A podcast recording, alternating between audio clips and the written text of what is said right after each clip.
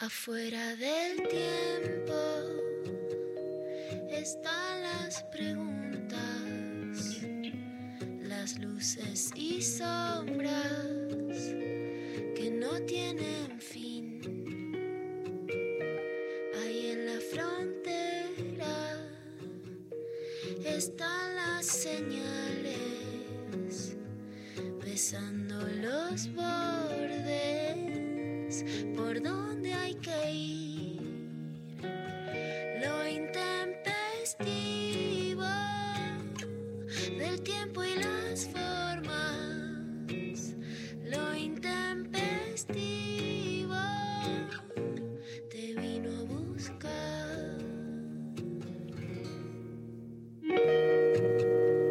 buenos días. ¿Cómo andan? Una nueva mañana. Llegó el otoño, ¿no? María Stanriver. Al fin. No sé igual, eh, concretamente, lo- lo- oficialmente todavía no, ¿no? Oficialmente no, pero se vino un clima hermoso acá en Buenos Aires. Llegó el fresco. Basta de calor. clima hermoso. Siento como si 100 elefantes estuvieran sobre mi cabeza y mi cuerpo con esta lluvia pesada. O sea, no veo peor día en el mundo. Eh, no entendí. ¿Por qué 100 elefantes? Porque está pesadísimo. Cuando está así, Ah, me siento como que no puedo respirar, no me puedo levantar, no me puedo mover. Es otra vida. mira, bueno, nuestras diferencias. Yo vivifico hoy. O sea, hoy es un día ideal. Es como después de un verano metido adentro de- de- de- de- de- del aire acondicionado, básicamente, para tolerar el calor, un poco de, de fresco. Pero bueno, acá somos Team Otoño, ¿no, Maru? Sí, mismo otoño. Para toda la Hoy vida. voté en una encuesta de María. ¿Qué vo- mm, ya sé que votaste, ya me imagino. Ya, está- ya Nunca. está sabido. No más, nunca más, never. ¿Qué era la encuesta? Pueden contarle a los oyentes porque si no queda como... Hice una encuesta. otra diferencia. A ver, pero vos no digas que votaste y yo digo. Hizo- ya sabes, lo sabe todo el mundo. Hice una encuesta a través de Twitter y de Instagram a ver si la gente sigue usando Facebook o no. Yo no. Como que vos te- sos el, referente en- en- del equipo que banca Facebook. Ya no. Era el año pasado. Panquequeaste. Me encanta panquequear. Ya no tiene gracia si no hay un- alguien del otro lado. Lo que Dejemos para de usar el... panquequear como un, como un calificativo negativo. Panquequear es todo que está bien. Maduramos. Bien. Lo que para algunos es panquequear, para mí es una reinvención y resignificación de mí mismo. Eso dijo Para Patricia, eso es dijo, positivo, No hay nada más rico que los panqueques. Eso dijo Patricia Eh. Bullrich en su pasaje de la JP al Pro. Dios mío, qué delicia para la literatura. ¿Cuál es la frontera entre panquequear y reinventarse a sí mismo? Claramente algún interés inauténtico. Me parece que pasa más por ahí, pero ¿quién puede calibrar lo que es la, la autenticidad también? ¿no? El límite es Patricia Bullrich, seguro. ¿Viste cuando? El A- otro día, ¿Qué, qué decís? Perdón. no, que pasé un fragmento de The Morning Show, ¿no? En De Construir el Amor, que decía, no sé qué soy yo, pero no soy vos. No sé cuál es el límite, pero es Patricia Bullrich, ¿no? De montoneros a la mano armada de, de la de nueva derecha dura. Eso no es panquequear, pero no, no le demos connotaciones negativas al panqueque. Claro, ¿a vos te Hoy molesta es un el, día para Es panquequear. hermoso en sí mismo. ¿Con qué te gusta el panqueque, Lula? Oh, claramente con dulce de leche. Soy muy clásica. Pero No no es le agregás eh, fruta, cosas así. Soy clásica. Viste que, bueno, me gustaría tomar, ahora están un poco más abajo, pero viste que Carlitos, el rey del panqueque, tenía todos nombres porque el primero había sido un comunista en Villa Gesell. Tiene nombre, bueno, creo que la única mujer sería Mercedes Sosa, no sé si tenía alguna otra, pero ahora sabes cómo le pondría. Ponele vos, si me decías, me dirías, ¿qué día llegaste? ¿No? ¿Viste cuando se dice llegué? Sí. Llegar sería que un panqueque de dulce de leche se llame putita golosa. Ay, sería hermoso. Yo el día que tenga una panquequería le voy a poner punta golosa. Oh. Sí, ahora estoy deseando mucho una panquequera chiquita que vi. ¿Viste Cuando decís, ¿por qué no la tengo? Bueno, pero como que mi deseo es ese. Como mucho, te digo, soy muy austera, o sea, no, no me la compliques. Lo importante es el dulce de leche, por supuesto. A mí me Vamos, gustan los panqueques de mariscos. Bueno, pues es un omelette, pues un crepe. Yo sé, ¿Quién decide cuál es el límite entre panqueque, crepe y omelette? La RAE, loco, la RAE. es una buena pregunta. A mí a veces cuando empiezan grab, re, esto es panqueque, ¿no? Sí vamos a decir la superioridad del dulce leche uruguayo. Una de mis mejores experiencias fue ir a la Feria del Libro de Uruguay. Yo te juro que era, tenía miedo que me detengan en migración.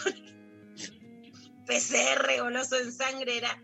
Me regalaron seis frascos de dulce de leche y me los traje todos. El dulce de leche uruguayo superior y es muy importante para dentro del panqueque. Después te puedo recomendar alguna marca argentina de las que ahora circulan el sachet de bacalín, claramente. Y le puedo poner coco rallado que me gusta y un poquito de rodajitas de banana cortadas. El omelette, omelette se le dice al, o sea, así como se usa panquequear, sos omelette, ¿se usa no? Omeleteaste. Omeleteaste tipo huevo revuelto. Sí, la, la crepeó, la crepeó. Bueno, tenemos ahora en unos minutos una entrevista con una amigaza que es María eh, Pía López, que acaba de publicar un libro. María nos va a contar. Un libro que se llama Apuntes para las militancias, feminismos, promesas y combates, publicado por Editorial M eh, del 2019. Un, sí, ¿Qué dice? A ver, el libro. un libro que, en el que retoma las transformaciones y los debates todavía abiertos en último tiempo, un texto escrito sobre la coyuntura y desde la experiencia que expone lo acumulado, pero sobre todo plantea desafíos para que la desobediencia que se acumula en la calle no sea disciplinada por los poderes tradicionales. La desobediencia que se acumuló en la calle. Temazo y tiene que ver, apuntes con la militancia, con la consigna de hoy. Quien gane se gana este libro de Pía, Excelente. que, con la que vamos a hablar ahora después de la pausa. eh, y por eso la consigna nos parece dirigirla en ese lugar, que es cuáles son esas causas por las que militás. Pero no hablo de grandes causas. El que quiere decir milito para el peronismo, todo bien. Me interesa, nos interesan más las micro causas. Eh, nosotros con el otoño. Claro, somos Ah, cuando decimos te la milito. Vos Sí, con el te dul- milito afuera, claro. Recién con el panqueque la remilitaste vos, este, Peca. Sí, sí, te la milito. Así que es ese tipo de militancia. Por ejemplo, hay gente que.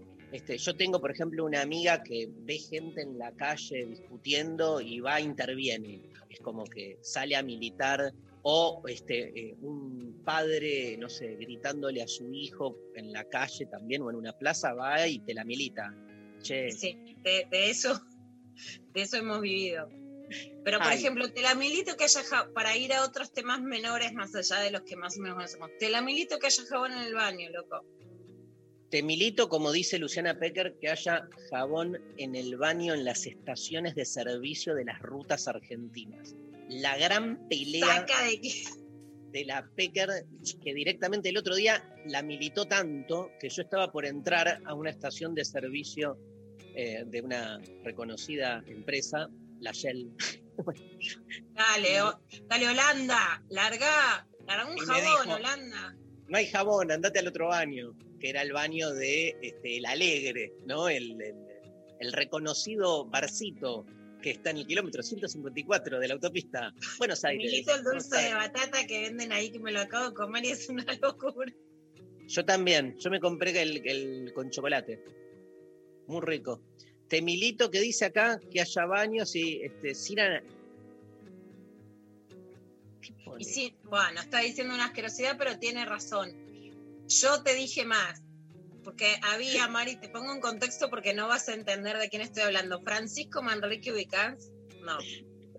No, Bueno, Francisco igual. era la derecha conservadora, sí, por eso, salgo del tema. Era la derecha conservadora a la vuelta de la democracia. El más conserva. Bueno, y él después fue ministro de Turismo y militaba eso, que haya jabón en el baño era la época del cólera.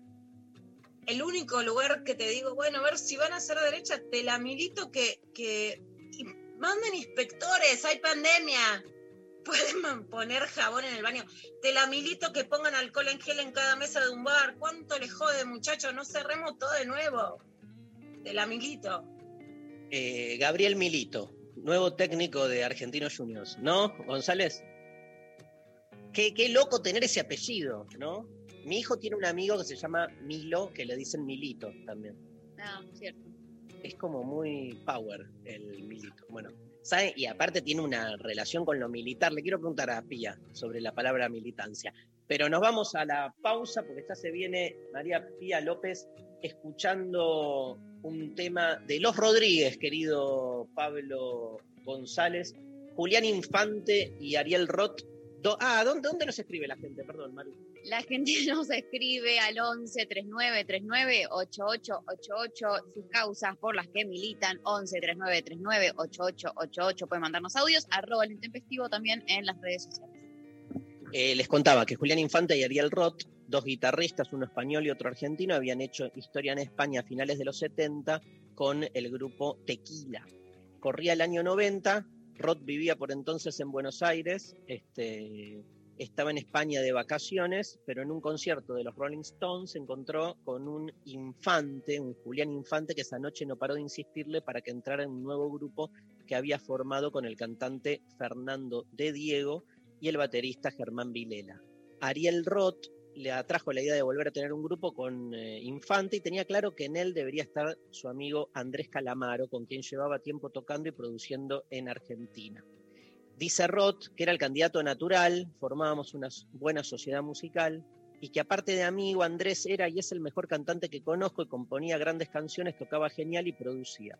Un fichaje incuestionable, dice Ariel Roth. Tras una serie de ensayos informales, este, en los que resultó que no había química entre Ariel y de Diego, dice Vilela, se decidió a ofrecerle a Calamaro ser el cuarto Rodríguez. A la propuesta de Roth, Calamaro respondió con un contundente voy como un soldado. La historia ya la conocemos, de su segundo disco de 1993 sin documentos. No sé si conocen, no es una canción muy conocida, una que comienza diciendo, cada vez que toco un poco fondo, cada vez que el tiempo vuela, un recuerdo más que pasajero, otra ilusión que llega. Cada corazón merece una oportunidad. Los Rodríguez, dulce condena. Cada vez que toco un poco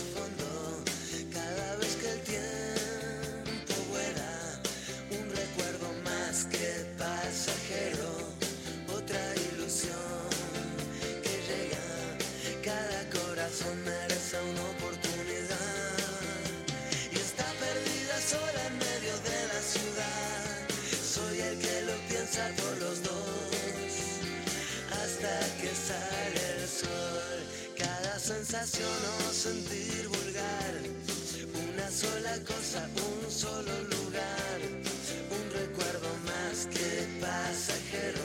Será como empezar otra vez de cero. Cada corazón merece una oportunidad y está perdida sola en medio de la ciudad. Soy el que lo piensa por los dos hasta que sale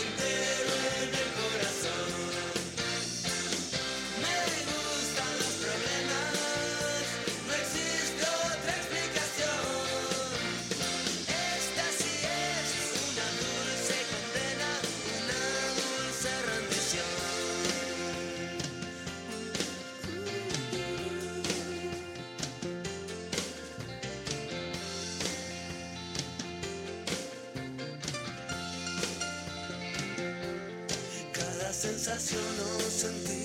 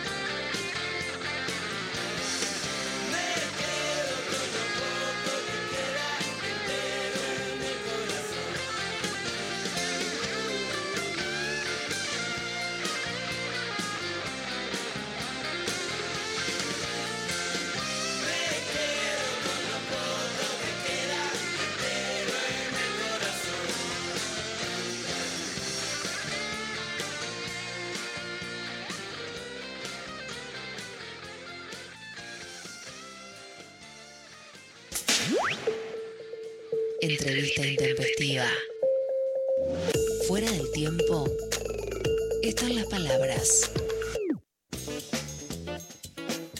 Bueno, el placer de presentar en la entrevista a fondo de hoy en lo intempestivo a nuestra amiga María Pía López. ¿Cómo están? Qué alegría verles. Qué lindo. ¿Qué haces, Pía? Ahí la vemos a Pía con su gato, Teo.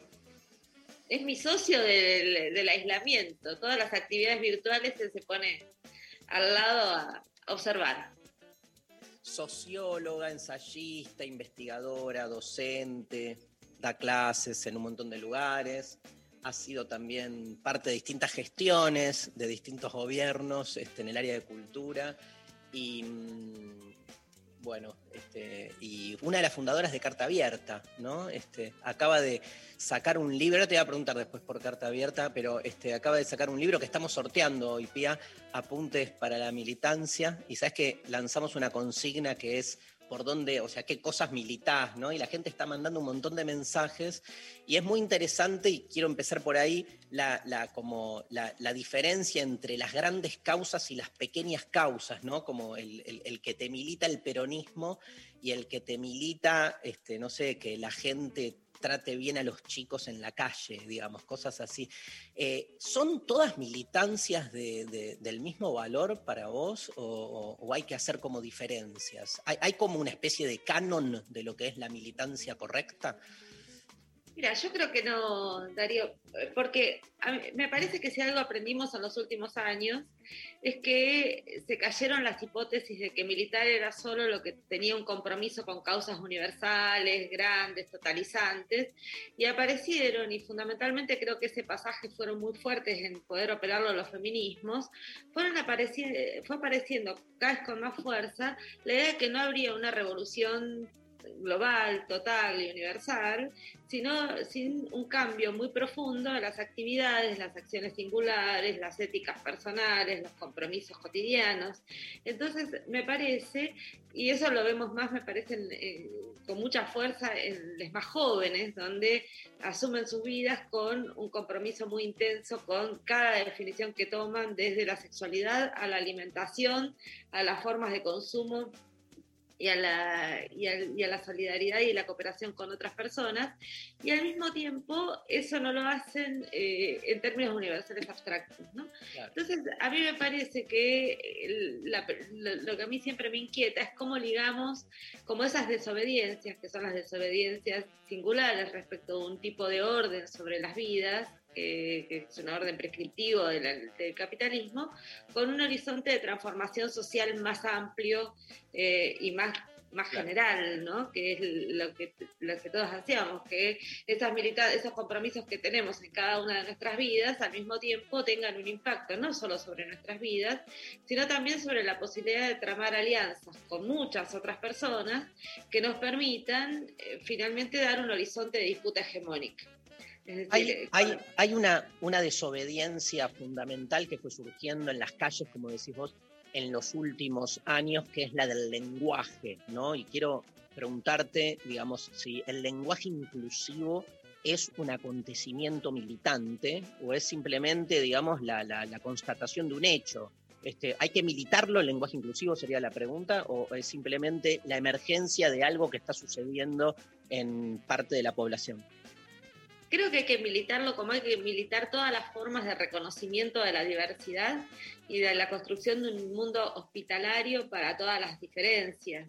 Es decir, el lenguaje inclusivo podrá salirnos mejor o peor, usarlo más o menos. A veces yo escucho co- colegas docentes que dicen, bueno, es difícil dar una clase entera con lenguaje inclusivo. Y mi impresión es que aunque sea, quizás no nos sale una clase entera hablando en todos, pero aunque sea en algunos momentos de la clase, tenemos que poder hacer el esfuerzo de nom- nombrar de forma inclusiva a todas las corporalidades que están allí, a todas las sensibilidades que están allí, eh, hayan manifestado su necesidad de que lo hagamos o no, pero porque en, el sentido de fortalecer en los modos que hablamos la hospitalidad hacia todos. Eso a mí me parece que es fundamental y por eso diría, es militar el, el lenguaje, pero también militar alrededor de él todas las formas de reconocimiento, de trato respetuoso, de consideración de las múltiples existencias que, que- que hay y de las personas que se manifiestan como tales. Tengo una siguiente pregunta y después abro para María, Luciana. Eh, ¿Hay una militancia de derecha? Sí, hay una militancia de derecha y muy formidable como militancia. Lo vemos, me parece, muchas de las acciones que se están llevando a cabo, incluso la derecha toma, eh, y eso me parece importante, toma muchos de los recursos que los movimientos emancipatorios ponen en la calle. Y, lo y muchas de nuestras formas. Pensemos, por ejemplo, el acto que, eh, uno de los últimos actos que hubo en Plaza de Mayo, organizado por los jóvenes, los jóvenes republicanos, que eh, construyó un acto, una forma performática con bolsas de basura para ponerle a esas bolsas.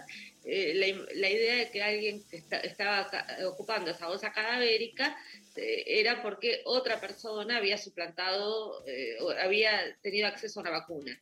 Y los nombres de los que habían tenido acceso a esa vacuna eran nombres incluso caros a nuestras tradiciones políticas y militancias ante- como, como el de Estela de Carlotto.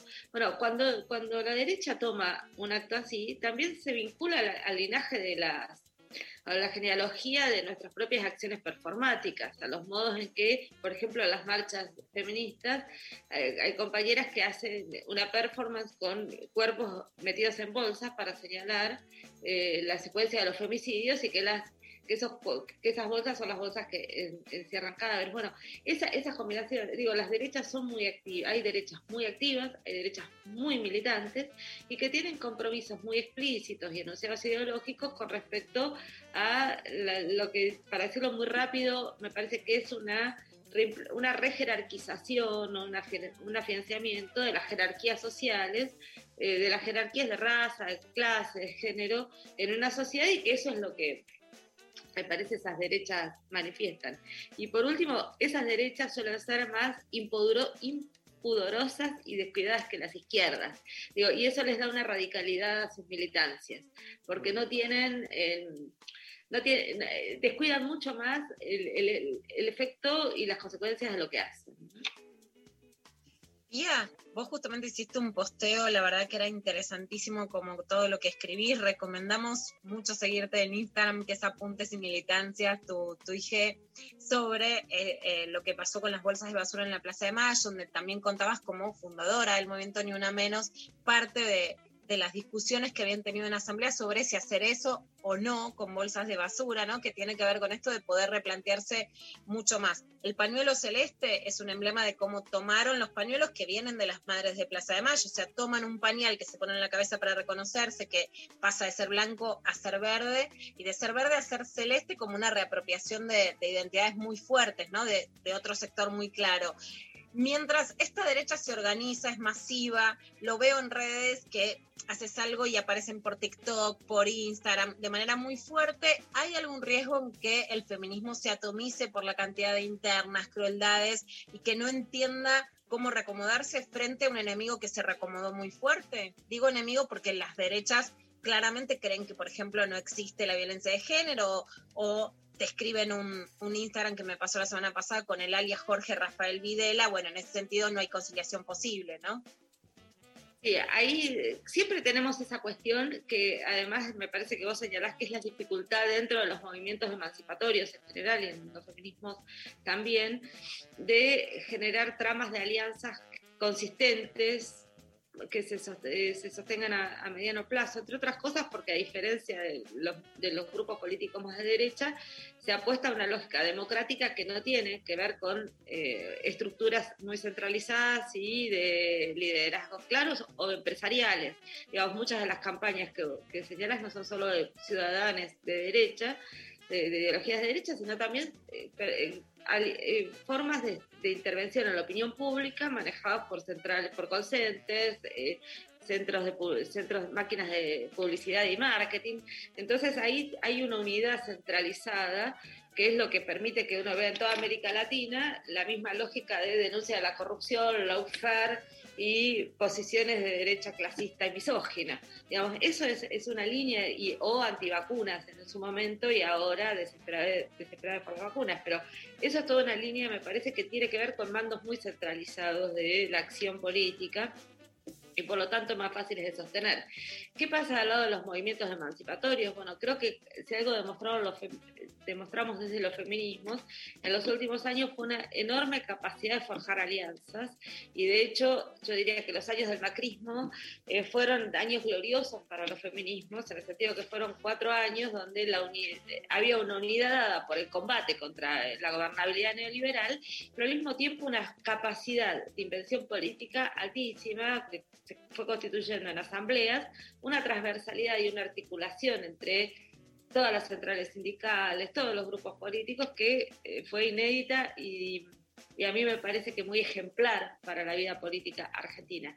Que eso es difícil de sostener y que está minado de muchas, eh, muchas querellas internas, muchos debates, sí, pero también me parece que hay que poder generar los modos de construir un campo de debate sobre las disidencias internas, los conflictos internos, sin linchamientos, sin eh, tirar a la basura ninguna de las posiciones y abriendo canales de conversación. No siempre se puede, y yo diría algo más para eh, cerrar esto, pero que es, nunca hay que confiar que en las redes se puede hacerlo. Hay que Menos, ¿no? Claro. Que no las redes. Es que no es un lugar para argumentar y de lo que estás pidiendo o lo que estás de algún modo trayendo es la necesidad de un debate, digamos. Este. Eh, te hago una pregunta, eh, porque acá tenemos un equipo de producción que hizo, una investigación increíble con miles de entrevistas que diste y aparece, miles no, pero bueno, muchas, aparece una en Telam eh, sobre este libro justo que estás este, publicando, Apuntes para la Militancia, donde decís, cito, el adversario más preocupante del feminismo es el fundamentalismo religioso. Que está claro, digo, a dónde apuntás, pero te hago una pregunta más para, para pensar juntos, que es, este, ¿cuál es el riesgo en las militancias de caer en formatos religiosos? Mira, en general no pienso la religión como un problema, sino como una parte de la, de la, de la experiencia humana y de, la, de las formas de existencia, porque todos creemos en distintas cosas y todos tenemos, me parece que toda experiencia, nunca somos plenamente racionales, por suerte, sino que también tenemos una dimensión de creencia sensible y que esa dimensión de creencia sensible se organiza con ritualidades, con prácticas y con eh, formas de vínculo con lo común. Decía, no le temo a la religión en el sentido que si religión es eh, construir lazo con, religar, ¿no? Eh, Rubén Dream, teólogo, filósofo solía usar esa expresión, que era, recordamos siempre que religión viene, es religar. Entonces, cada rito religioso es un modo de postular de nuevo la idea de comunidad, la idea de encontrarnos. Bueno, los feminismos tienen, por ejemplo, mucho de esto, de sus formas de creencia, de, de- de ritualidad, de apelación a lo sensible y no a la, solo a la racionalidad argumentativa. Y eso me parece que, que forja una experiencia fundamental. Diferenciaría eso, lo religioso, respecto a las instituciones que organizan esa religiosidad y la convierten en un insumo para formas reaccionarias o formas de vida eh, reactivas o, o legitimaciones de la opresión en el presente porque total te vas a salvar después. ¿No? O, que te vas Entonces, ahí me parece, digo esto porque, y por eso la expresión fundamentalismo religioso, porque me parece que no es lo mismo también alguien que llama desde sus púlpitos, desde sus iglesias, desde sus templos, a condenar a otras personas que las personas que tienen una creencia, esa creencia les activa eh, formas concretas de solidaridad. Digo, pienso mucho en, en- en las bases militantes de los cristianismos, ¿no? que no, no necesariamente Sí. son aquellas que están con los pañuelos celestes, sino también una infinidad de compañeros que sostienen eh, formas de cooperación y de atención hacia otros muy, muy fuertes. Entonces, a la religión eh, diría que no le tengo miedo, solo que a veces me gustan más, me gusta más Imanjá que Cristo, ¿no? Lula, Bueno, Pía, vos hablas de algo que a mí me encanta, lo cito por supuesto en Sexteami muchas veces con, con Dari cuando hacemos de construir el amor también, eh, que hablas de un amor con cuidado. Si hemos, bueno, compartido alguna de las charlas, que lo más lindo por supuesto fue ir con sanguchitos de amiga y que me lleves vos en el auto a la Universidad General Sarmiento. Pero cuando, por ejemplo, te preguntaban por responsabilidad afectiva, era un término que no te gusta tanto por lo cuadrado, eh, y sí de, de un amor con, con cuidados. ¿Cómo sería para vos esto y, por qué la importancia de esto? ¿no? En una época donde nos preguntamos por el amor, por la alimentación, por los vínculos, también como formas de militancia, ¿por qué militar el cuidado y mucho más en esta pandemia que todavía no pasó es central para, para, para poner un punto de partida? A mí me gusta mucho la palabra cuidados y me gusta, y es cierto que si algo tuvo la pandemia es esta situación de que los cuidados pasaron a ser el centro de nuestras discusiones políticas y, el cuidado, no en el sentido de cuidarnos frente a los otros, de distanciarnos, de mantener la distancia, que eso es parte del cuidado sanitario, sino también de cómo, la idea de cuidado como protección de lo común, protección de los espacios que habitamos, protección de las personas humanas y no humanas con las que nos vinculamos. Digamos, todo, ese, to- todo eso me parece que es fundamental. Hace un rato cuando decía, no discutamos entre feministas en las redes, es porque ahí es el espacio del no cuidado. Las redes son el espacio del no cuidado donde para cancherear podemos decir cualquier cosa, podemos subir el tono, etcétera, cosas que no hacemos en la conversación presencial y en la conversación con cuánto cuánto más eh, nos cuidamos de decirle a, una amiga eh, cuando se está equivocando o si tenemos una diferencia que lo que nos cuidamos en las redes sociales frente a alguien que tenemos un poco más de distancia. Bueno, yo diría usar el criterio de la amistad para todas nuestras lógicas de conversación pública y mucho más para nuestros vínculos amorosos, porque me parece que cualquier idea de libertad, de deseo, de una, una afectividad libre, unas relaciones de pareja abiertas, deben partir del- de, de la afirmación de que todas aquellas personas con las que estamos vinculadas tienen que merecen nuestro cuidado. No, no hay amor sin cuidado, me parece. No hay, no hay amor sin eh, amor en cualquiera de sus formas, insisto, por cualquiera de las especies, si no hay una decisión sobre la cooperación mutua y, el cuidado mutuo. hay, hay en, todo lo que te leemos y en todo lo que decís siempre como mucha apuesta, insistencia a lo político en- en ese lugar, digamos, en esa traza que muy bien, digamos, eh, anuncia la frase lo personal es político, ¿no? En el amor, en el cuidado. Incluso eh, hablabas de los ambientalismos, los feminismos. Este, eh, y al mismo tiempo también, digamos, este, eh, fuiste una de las fundadoras de Carta Abierta y en, en algún tiempo tuviste, estuviste en el Museo de la Lengua, me acuerdo, este, haciendo gestión.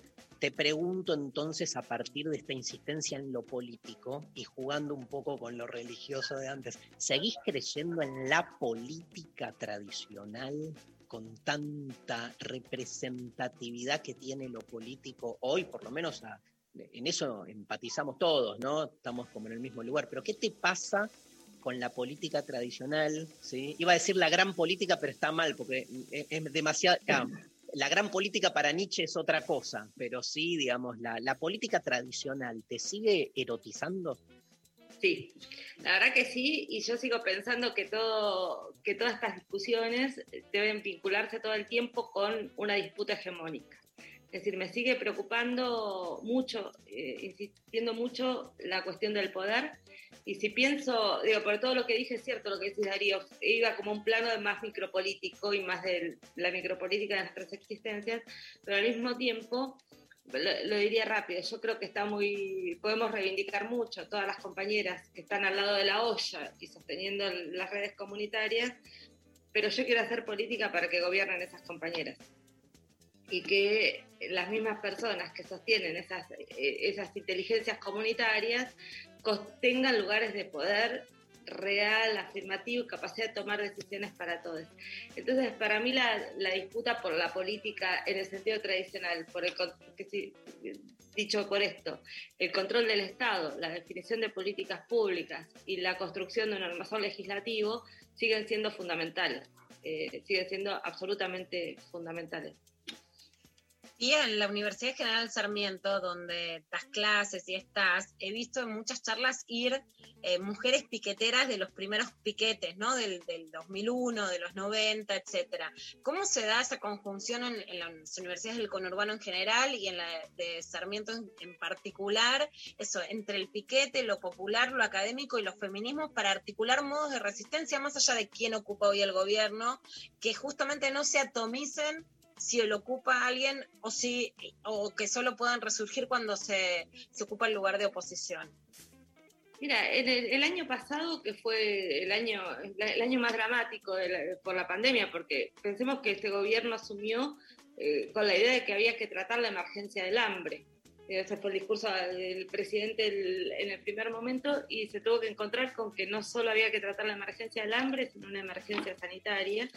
Y para poder desplegar la, eh, la atención de esa doble emergencia, eh, fue central, y eso, eh, digo, tu pregunta, Luque, de qué pasaba en los barrios, fue muy central la capacidad de la organización popular, de muchas organizaciones grandes, de los movimientos grandes, y también de muchísimos colectivos que, que- aparecieron y se autoorganizaron para atender tanto la- lo que serían los operativos sanitarios de cuidado en los barrios, como, los, como ollas, merenderos, lugares de comida, etc.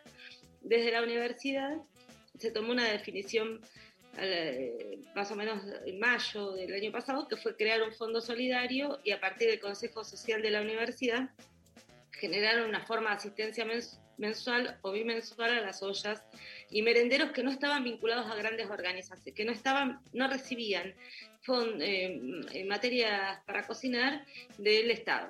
O sea que no estaban vinculados a las orgas más grandes. Eh, fue una experiencia muy, muy interesante porque es una experiencia, al mismo tiempo la universidad tenía equipos de investigación que estaban vinculados a los operativos de salud, eh, esta- estas formas de, de asistencia alimentaria, y en el medio de todo ese proceso, o sobre los últimos meses, la- las organizaciones sociales nos plantearon que además de todo eso necesitaban eh, cultura que necesitaban actividades culturales. Entonces fue bien interesante cómo, porque ahí empezamos a articular también con algunas actividades y también con materiales del Ministerio de Educación. Y en un momento en las ollas se repartía, eh, repartíamos forros, gel, material de salud sexual y reproductiva del Ministerio de Salud, cuadernillos de Seguimos Educando, libros editados por la universidad y comida. Entonces esa, ese combo a mí me parecería muy interesante porque hablaba de, de cómo ¿Cómo haces para trabajar sobre las necesidades pensando esa lógica que decíamos de cuidado en un sentido muy amplio? ¿no? Ya, qué placer. Gracias por este espacio, este, por esto, nada, por el diálogo, la conversación. Este, creemos también que desde los medios es fundamental eh, un, eh, el, es- eh, de construir el panelismo, ¿no? Que se ha, ha tomado el control también de los medios y como que no, no hay más conversaciones, ¿viste? En, lo- en los medios, porque es más como este, un ring, básicamente. Claro. o- Eh, así que darnos este espacio como para charlar un poco con vos, que, que es, que es clave para entender nuestro tiempo. Eh, gracias, gracias a ustedes. Siempre es una alegría verlos. Por favor, este, nos vamos. Bueno, con Pía compartimos nuestra devoción por Uruguay, sobre todo por algunas playitas ahí en la localidad de Rocha. ¿Te acordás, Pía, que nos vimos más? Nos más- cruzamos. nos cruzamos. Eh, así que vamos a cerrar con No Te Va a Gustar, un grupo uruguayo que estuvo ayer en Radio Nacional con Gillespie este, y tocaron en vivo este tema inédito llamado Dejo Atrás. No Te Va a Gustar para cerrar la nota con María Pía López en Lo Intempestivo.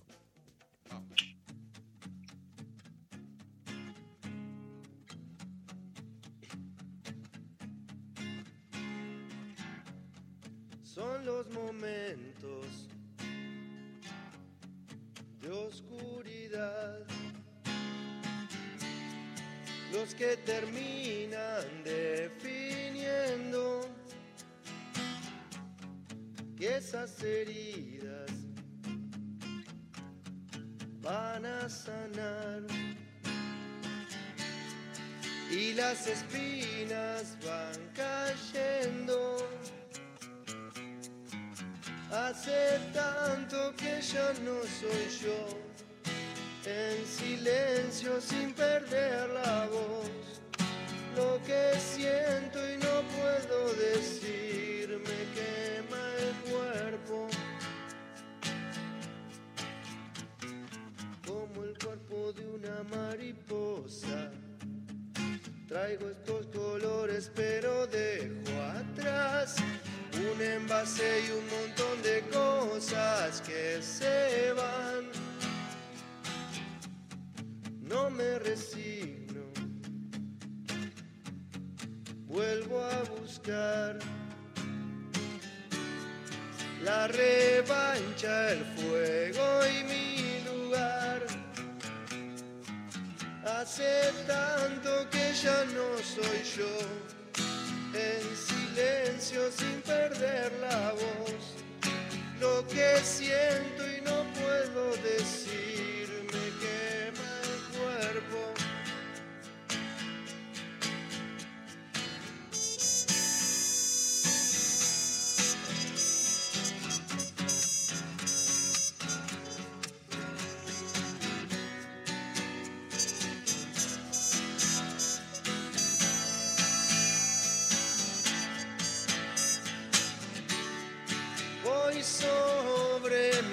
pasos para volver a soñar. Quiero dormirme en tus brazos. Hace tanto que ya no soy yo.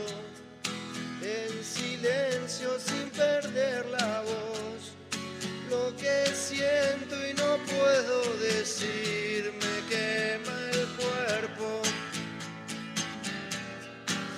Pero creo que me equivoqué, avanzando sin retroceder.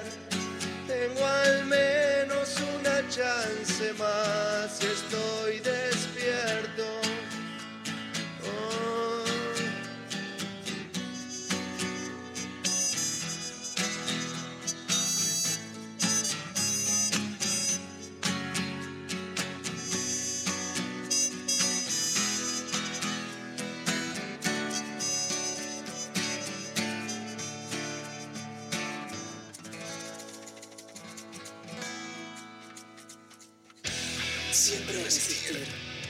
La resistencia. La resistencia. Hay que pensar. Hay que pensar muy rápido.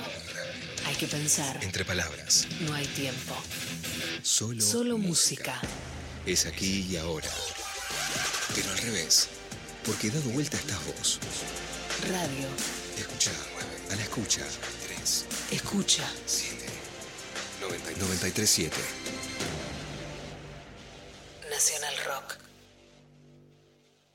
Un atentado que quiso romper la idea de comunidad. Que dejó 22 muertos. Y que aún está impune.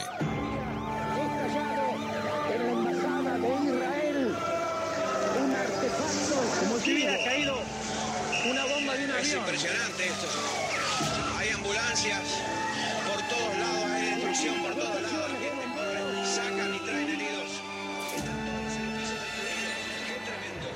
17 de marzo de 1992. Se cumplen 29 años del ataque terrorista a la Embajada de Israel en Argentina. 937 Nacional Rock. Mensajes Al 11 39 39 88 88. Bueno, muy bien. Seguimos recibiendo sus mensajes 11 39 39 88 88. ¿Qué causas militás? Eh, por ejemplo, por WhatsApp nos mandan este mensaje. Dice, buen día, intempestives. Milito, sobre todo entre amigues, servir las comidas y bebidas a lesotres antes que a uno mismo. Me jode el egoísmo a la hora de comer. Saludos, Víctor. Bien ahí. Sí, sí. Yo soy re de esa militancia y de que hasta que no estén todos en la mesa sentados, que no se empieza a comer, eh, que quien sirvió no sea la misma persona que saca la mesa. Pero militar. Para ahí los chabones es más importante ¿no? que no se levanten cuando terminaron eso. Yo, por entrar ahí ejemplo, y salir, por ejemplo, a este, interrumpir. Si alguien hace eso, os agarrás y decís. Sí, sí, decirle a la gente como, che, para no esto. que no llegó. Claro. claro. Pero no es, que, no es que te da bronca y punto, sino que salís a. No, no, militarla es como que la, que la rompes. Por ejemplo, también, quien no se termina de comer cuando terminan los varones. Yo como más lento.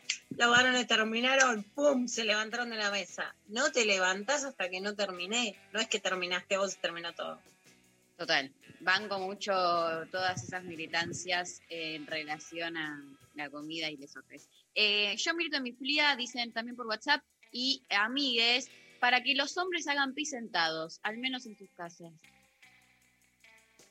porque hay una militancia al revés, que es como la militancia por que los varones hagamos el pis parado. O sea, este, como la normativa ¿no? que exige eso y que realmente, nada, es una pelotudez, porque tiene más que ver con, con, con ciertos disciplinamientos. Yo milito que, que en las casas donde se conviva eh, con varones, eh, cuando, si se sube la tabla se lo baje después. un clásico. Yo empecé eh, con, con el pis sentado, para mí es, un tema porque por una cuestión de afinidad familiar empecé a hacer este pis sentado para que este, en mi casa este, fuese también una forma aceptada, ¿no? Nada, no importa, no voy Ah, a... bueno, no- es una pero es- militancia. la militancia tiene que ver con eso, como, como este, eh, para que el otro... Este, Se la militaste a tu mamá. Lo podemos ya decir, hemos contado, ¿no? No, no, la voy a contar igual. Este, uno de mis hijos, digamos, quería hacer pis sentado y no pis parado. Y entonces a mí me pareció como una forma de militancia empezar yo a hacer pis sentado para que se sienta que hay una, había un acompañamiento por parte del padre. Y Ah. eso fue una militancia y, y- y lo sigo haciendo, obvio. Hola, Intempes. Milito hasta el final de los finales la torta Rogel desde que, desde que tengo uso de razón. ¿Cómo te acompaño en esa militancia? Obvio. Eh, a ver, ¿algún audio, Pablo?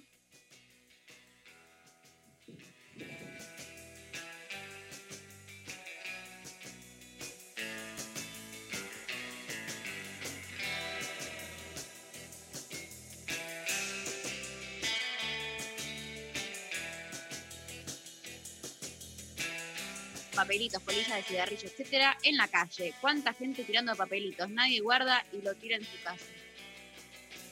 Esta es, eh, Tremenda. Esa empezó hace unos años, no tiren papelitos. Antes había una cultura de, de tirar basura a la calle. Yo ahora veo a alguien tirando algo de una ventanilla y me descompongo. Esa militancia ha crecido. Tengo, a veces a mí me dan unas ganas de, de agarrarle, hay gente que lo hace, que le agarra el papel que tiró y se lo vuelve a tirar a la persona. Pero me parece un montón, como que a veces eh, no, no da. Eh, pero bueno, milito también en la calle eh, la prioridad del peatón, que es algo que debería Ah, ¿no? Entonces me le tiro a los autos a- a- arriba cuando, cuando están cruzando, no me le tiro tan arriba porque me lastimaría, pero sí, y- o cuando no me dejan pasar les hago señas como da gracias campeón, les grito como les aplaudo, en general no les, no les cae bien, pero es un peligro, no lo hagan mucho. Eh, Hay audios, ¿no? tenemos- no lo militen en sus calles. a ver, ¿algún audio?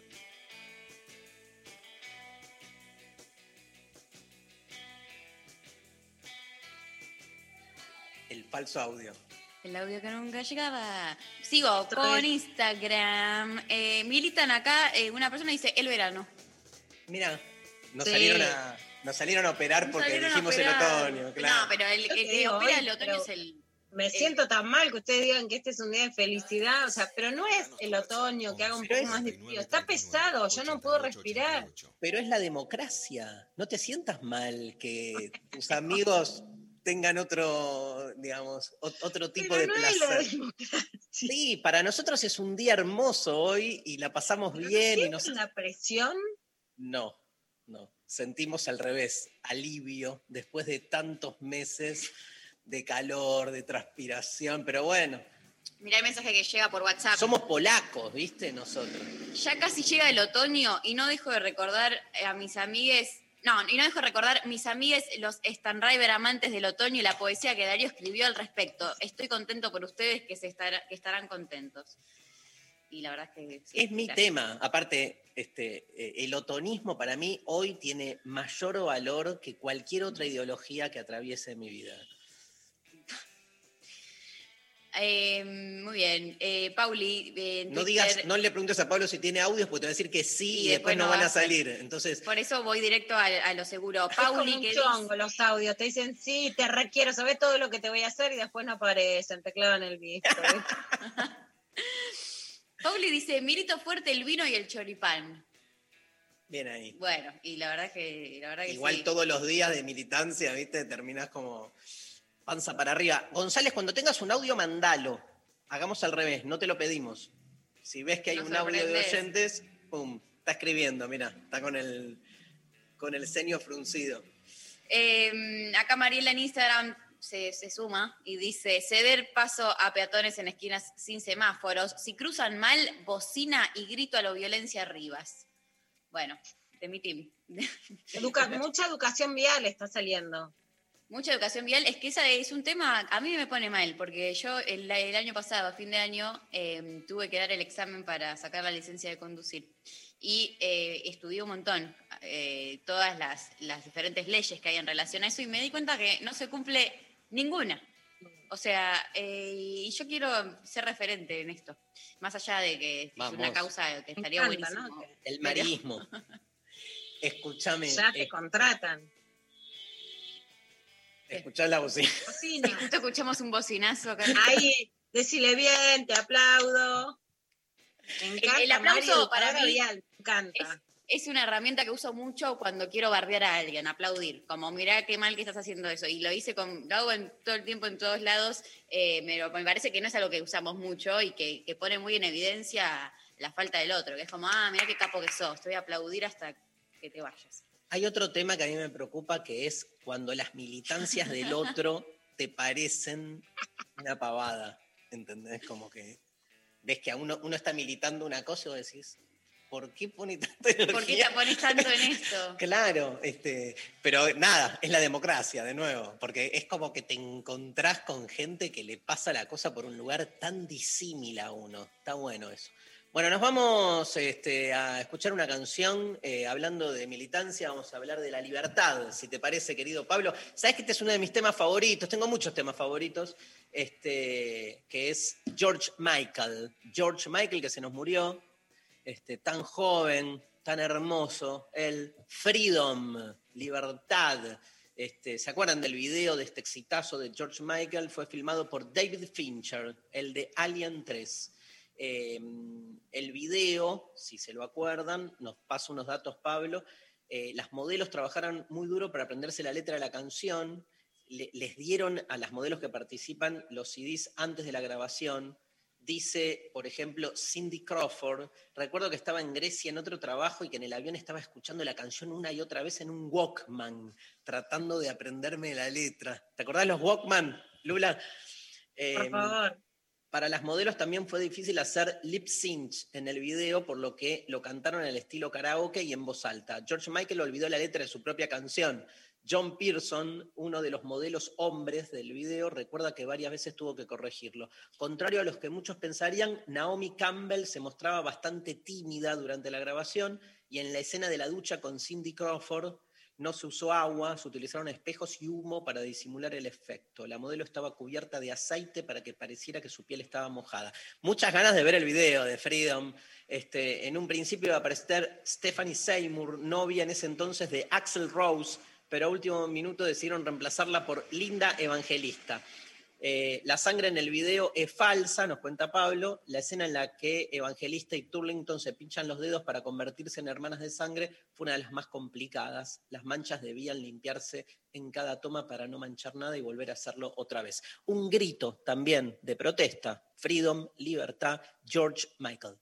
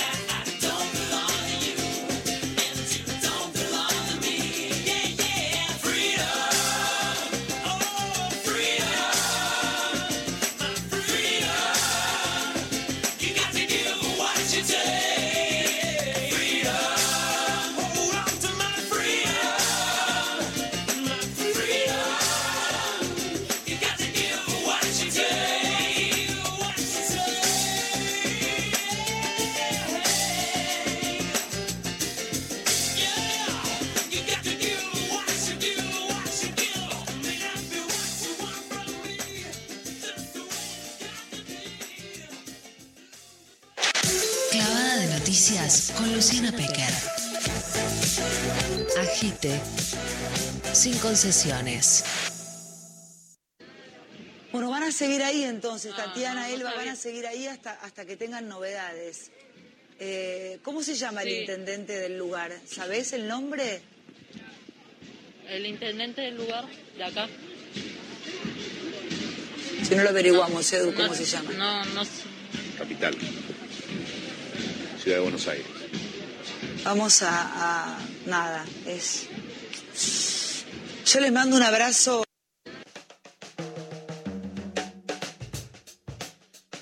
Dios. Me saca lo peor, perdón.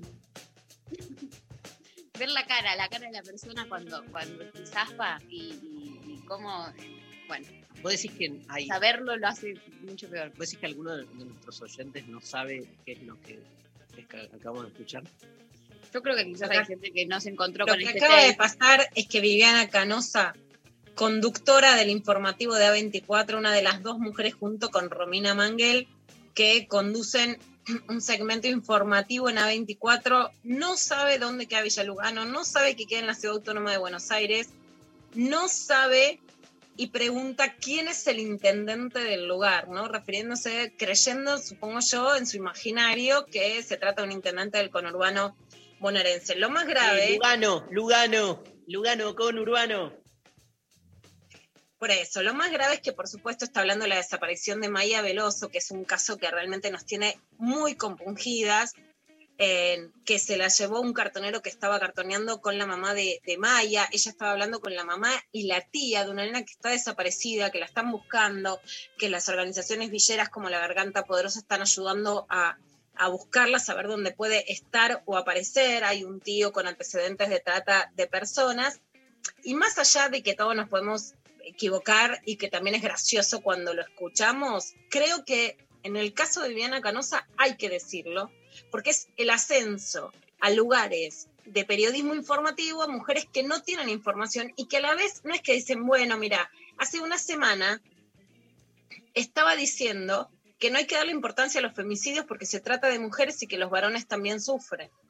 Entonces, y, que, y que los varones también son asesinados, que por supuesto, y en general por la violencia machista, y no es porque las mujeres también mueren. Entonces está hablando con la tía y la madre de una nena desaparecida, alguien que considera que los femicidios no son importantes y que no sabe ni dónde está parada, ni qué, ni cuáles son los barrios de su ciudad.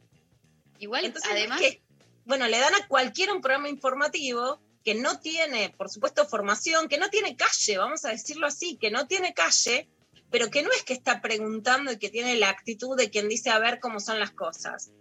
Que se planta en el Senado al lado de todas nosotras sintiéndose con poderes, señalándonos a ver cómo estamos, que se sienta en el terciopelo mientras nosotros estamos laburando, diciendo acá todas tienen, cuando no pateó dos veredas.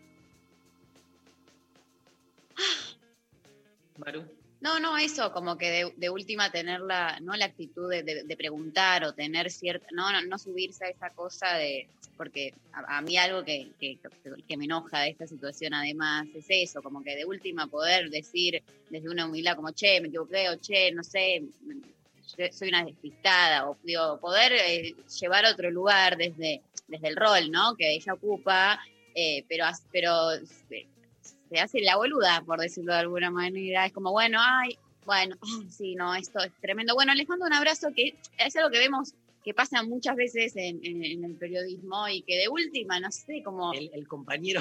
el compañero no que sabía cómo decirle. es capital, Es capital. ciudad de Buenos Capital. Aires. Pero además hay algo que es difícil de decir, porque cuando lo he dicho te dicen no, porque sos prejuiciosa. Por supuesto, viene acá, Canosa, viene el programa de espectáculos, por decir de espectáculos, viene del programa de chismes.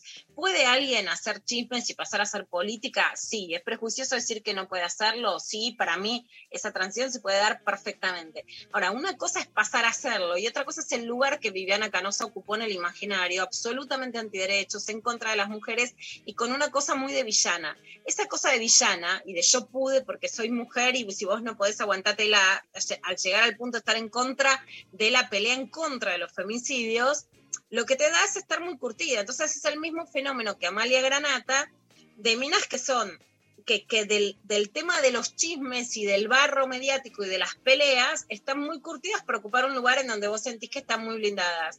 Pero después no es que es lo mismo a nivel informativo. Y si vos decís, mira, la verdad que estoy aprendiendo, te reís, tenés una actitud de aprendizaje, por mí está todo bien, no supiste algo y no pasa nada. Ahora, con la actitud de Canosa lo que demuestra es que llegan a ocupar lugares periodísticos solo las que tienen ese blindaje sin tener calle y ocupando un lugar de dedo levantado que es muy complicado en la Argentina. Tremendo. Pasamos a otro tema y es el Ministerio de Justicia, un ministerio bomba en la Argentina, porque la reforma judicial fue impulsada el año pasado, porque tiene que ver también con las mayores críticas de Cristina Kirchner, porque es el centro de la oposición y de los medios mediáticos, de los medios mediáticos, de los medios hegemónicos, diciendo que se trata de un, de, que la ex ministra eh, Marcela Lozardo, que era amiga personal y habían compartido el estudio con Alberto Fernández, era más moderada y que viene ahora un kirchnerista duro a invadir la justicia. Otras feministas también, como Diana Mafía, critican que un- una cartera que estaba ocupada por una mujer no sea reemplazada por una mujer. Yo creo que hay que tener equidad, que hay cargos que pueden ir cambiando, pero es una cartera muy complicada. Esto decía Alberto Fernández junto a Diego Schurman y a Cata Delía en Canal 9 sobre la designación de Martín Soria como ministro de Justicia. Pero va a ser Martín Soria. ¿Por qué Martín Soria? Porque hace varios meses que vengo siguiendo lo que Martín está haciendo. Creo que él entiende bien, él es alguien que también trabajó en los tribunales en su momento y es alguien que entiende bien lo que está pasando en la justicia hoy en día y que tiene una mirada absolutamente semejante a la mía. Y yo le he planteado con toda claridad que lo único que quiero es que el Estado de Derecho funcione como debe funcionar el Estado de Derecho. Y para eso necesitamos una justicia que se corresponda con ese Estado de Derecho. Y, la verdad es que tenemos una mirada en común muy clara sobre lo que está pasando y lo que pasó en la justicia. Y sobre lo que debería pasar para que las cosas funcionen mejor. Esto decía Alberto Fernández y ahora esto dice Martín Soria en Radio 10 sobre el lawfare o lo que se conoce como la persecución a un cargo político, a una determinada forma de hacer política a través de la justicia. Obviamente que una de las aspiraciones como ministros es eh, terminar ¿no? con, el lawfare, este, terminar con las operaciones judiciales. A ver, lo dijo Alberto el primer día que asumió la responsabilidad como presidente de todos los argentinos, ¿no? Nunca más una, justicia que, persiga según los, los vientos políticos de turno. Eh, tenemos una Corte Suprema que fue eh, complaciente cuando algunos este, camaristas tiraron todas las teorías jurídicas que aprendimos en la facultad por la ventana, ¿no? He escuchado tantas barbaridades. El presidente ya lo dijo y fue contundente. Nosotros no vamos a responder con las mismas herramientas, los mismos artilugios que usó precisamente el macrismo, porque es lo que no hay que hacer. Bueno, esto era lo que, lo que decía Martín Soria, es uno de los temas en donde hay mucho más de lo que no se dice que lo que se dice y el otro gran tema es qué pasa con el coronavirus, y no solo con el coronavirus, sino justamente más allá de que hablamos de un cambio de estación en el sentido de las preferencias, se produce un cambio eh, y ya ha pasado en Europa de, de, lo que pasa y cómo se transmite el coronavirus por el cambio de clima, se confunden muchos síntomas cuando aumentan los resfriados o las gripes. Y por supuesto también es más complicado encontrarse en lugares abiertos en la medida que hace más frío.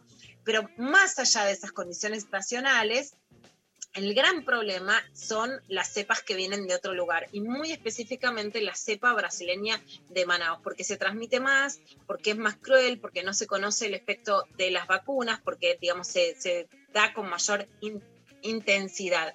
El caso de los estudiantes que vinieron de Cancún, que habían ido de viaje egresados, es el caso que eh, muestra las falencias. En principio se está hablando de que los PCRs en Cancún eran truchos, o puede ser un falso negativo, pues se lo hicieron muy rápido, pero ya que haya PCR truchos, habla también de cómo las desigualdades de la pandemia se mezclan con la corrupción claramente en América Latina, en un país como México más todavía, en el negocio de los laboratorios, Dari, que estábamos hablando eh, el otro día, que los vemos que ahora están cobrando PCR, eh, inmunología, etcétera, y que se reproducen cada vez, cada vez más, y esto dice Daniel Goyán, que es el ministro de Salud de la provincia de Buenos Aires. Si ustedes saben que uno de los requisitos para regresar era tener una PCR negativa. Bueno, lo que estamos viendo hoy es que se están falsificando las PCR, lo cual es gravísimo porque eh, pone en riesgo no solamente eh, a la persona, sino al conjunto de la gente que viajó en el avión, Habida cuenta de esto, este, vamos a, colocar este, eh, un control más a quienes ingresen, en conjunto lo va a hacer la ciudad autónoma, la nación y la provincia, un control más a los que ingresen, pero no fuera del aeropuerto, porque mucha gente se va, entra, agarra su bolso y se va, no pasa. Lo vamos, vamos a plantear que esté antes de migraciones, a los que estén regresando en estos días. Bueno, ¿qué quiere decir esto, no? Para los que viajamos, porque además ahora se abrió Aeroparque, pero los vuelos internos también se daban desde Ezeiza y ahí hay que hacer una diferencia, pero no es solo por una cuestión de patriotismo, sino de cepas sanitarias. El gobierno dejó trascender en un off the record que cerraría las fronteras y que que desalienta los viajes al exterior claramente, que los desalienta, pero no es un momento en el que la gente le haga caso al gobierno y que podría cerrar las fronteras. Deja trascender este rumor para que la gente no compre pasajes o no pague ahora dejarlo trascender sin cerrar las fronteras y ponerse más duros también es difícil y especialmente el gobierno de la provincia de Buenos Aires también es el que es más explícito sobre el miedo a la cepa de Manaus. Se puede producir una situación muy incontrolable porque puede crecer la pandemia sin fondos para herramientas económicas como fue el IFE o, eh, o el pago de, de salarios a través de la ayuda del Estado para las empresas una población muy cansada de la cuarentena y a la vez eh, sin herramientas. Yo, en lo particular, creo que realmente habría que ser mucho más estricto con cerrar los viajes porque tenés a Brasil al lado con una cepa mucho más cruda y si no cerrás cualquier otra medida posterior va a ser mucho más cruenta para la población. Y por otro lado, sin sesgo de crítica porque fueron o no fueron a Cancún, porque pueden hacer lo que quieran en otras circunstancias, pero claramente, al menos en la Argentina, si la cepa entra por este tipo de viajes al exterior, vuelve a ser traída por sectores de la clase alta y después repercute mucho más fuerte en sectores de la clase baja y no se da una solidaridad de clases que después se respalde la una a la otra. Entonces, claramente, más allá de que pueda haber excepciones o no y que siempre todo es cruento, hay algo en cerrar las fronteras que es necesario cuando hay otra cepa más cruenta del otro lado. Y por supuesto, los medios, si escuchábamos recién barbaridades, con las barbaridades, pero que no son solo a ver qué dice, qué no dice, sino con una ideología que es, frente a determinadas medidas sanitarias, la militancia del escepticismo, que yo no creo en esto. Vamos a escuchar lo que dijo Ivana Nadal en sus redes. La única realidad que existe es la que vos elegís vivir. ¿Existe el COVID? Sí. como 10 millones de enfermedades más. Si te están diciendo que el COVID te afecta el sistema respiratorio, pero te ponen un barbijo, ¿qué pensás que están haciendo con el barbijo? ¿Cuál es la sensación que te da ponerte el barbijo? ¿No te ahogás? ¿No sentís cómo respirás aire caliente, cómo el dióxido de carbono da vueltas adentro del barbijo y vos te lo metés para adentro, lo sacás, lo metés para adentro? Es una locura. Respiren aire puro. Conéctense con la naturaleza, mediten, ayuden a su sistema inmunológico que los proteja. Somos seres perfectos, nuestro ser es perfecto. ¿Sabes por qué te enfermas? Porque no liberás emociones. Y me van a volver a atacar de todos lados y van a volver a decir que estoy diciendo pelotudeces. ¿Y sabes por qué es eso? Porque voy por el camino correcto. Bueno, así como están las fake news, esto no es La solo de correcto alguien- a la verga, ¿no? Como ya no hay. no- y ese no hay. podría no ser un mal camino, Mari, pero yo digo, está en la fake news y está el escepticismo news. Y los dos son igual de peligrosos, porque es, no creo en todas las noticias y por lo tanto tengo una mirada crítica cuando más sabemos que los medios nos manipulan, y no creo en nada también es peligroso. El CONICET acaba de sacar eh, tapabocas que tienen una tecnología especial que realmente detiene, detiene la posibilidad de contagio con el virus y en vez del Estado estar invirtiendo para que eso se reparta en todos los bares, las escuelas, etcétera, estamos escuchando una piba que te dice no hay que usar barbijo.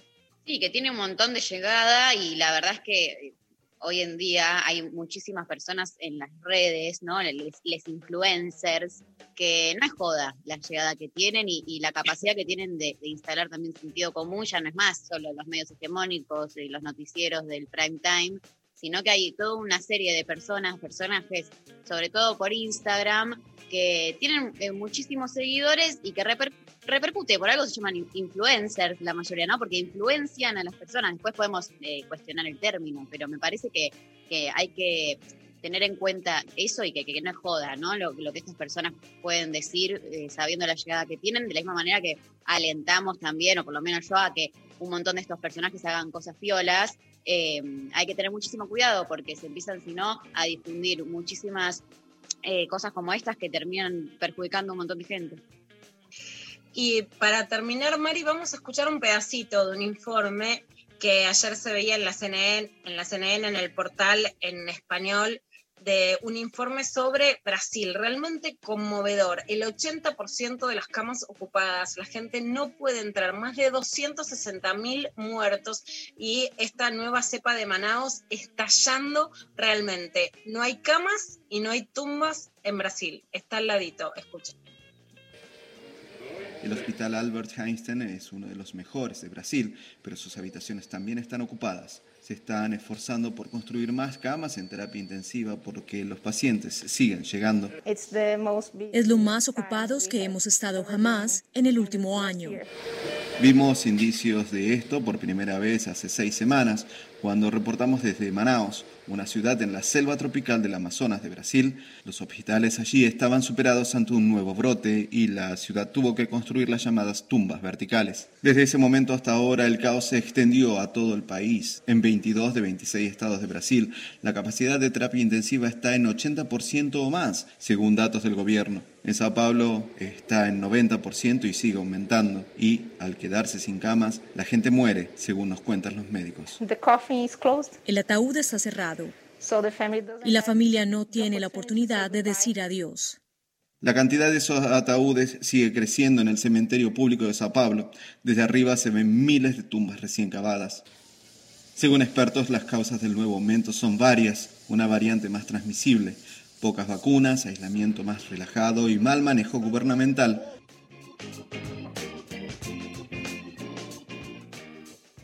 Che, salió el, el libro de Macri hoy. ¿Ah, sí? Está, ahí estoy viendo las fotos en todas las librerías, ahí en la página de la editorial Planeta también, anunciado. Compartimos este editorial, ¿viste, Lula? Mucha polémica con las librerías que no las quisieron vender. Cada cual vende lo que quiera. Te hablan tanto del libre mercado y después. En, en La Nación Más, que yo ahora es como mi nuevo eh, mi nuevo hobby, pasatiempo, vicio, es poner la nación más. Y estuvieron, no sé, tres, cuatro días eh, to- eh, sin parar hablando de eso. Y los graf eran todos.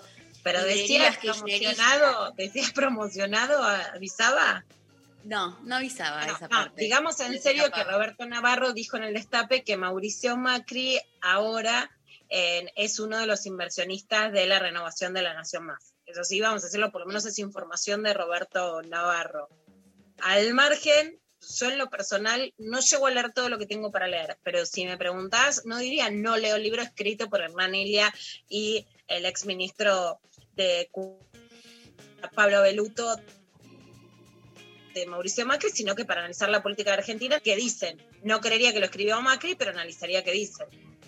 Obvio. Igual es, uno. es muy interesante el, el debate este, liberal ahí acerca de la libertad de comprar y de vender, ¿no? Como que el cuestionamiento en las librerías es que este, de algún modo atentan contra la libertad de expresión.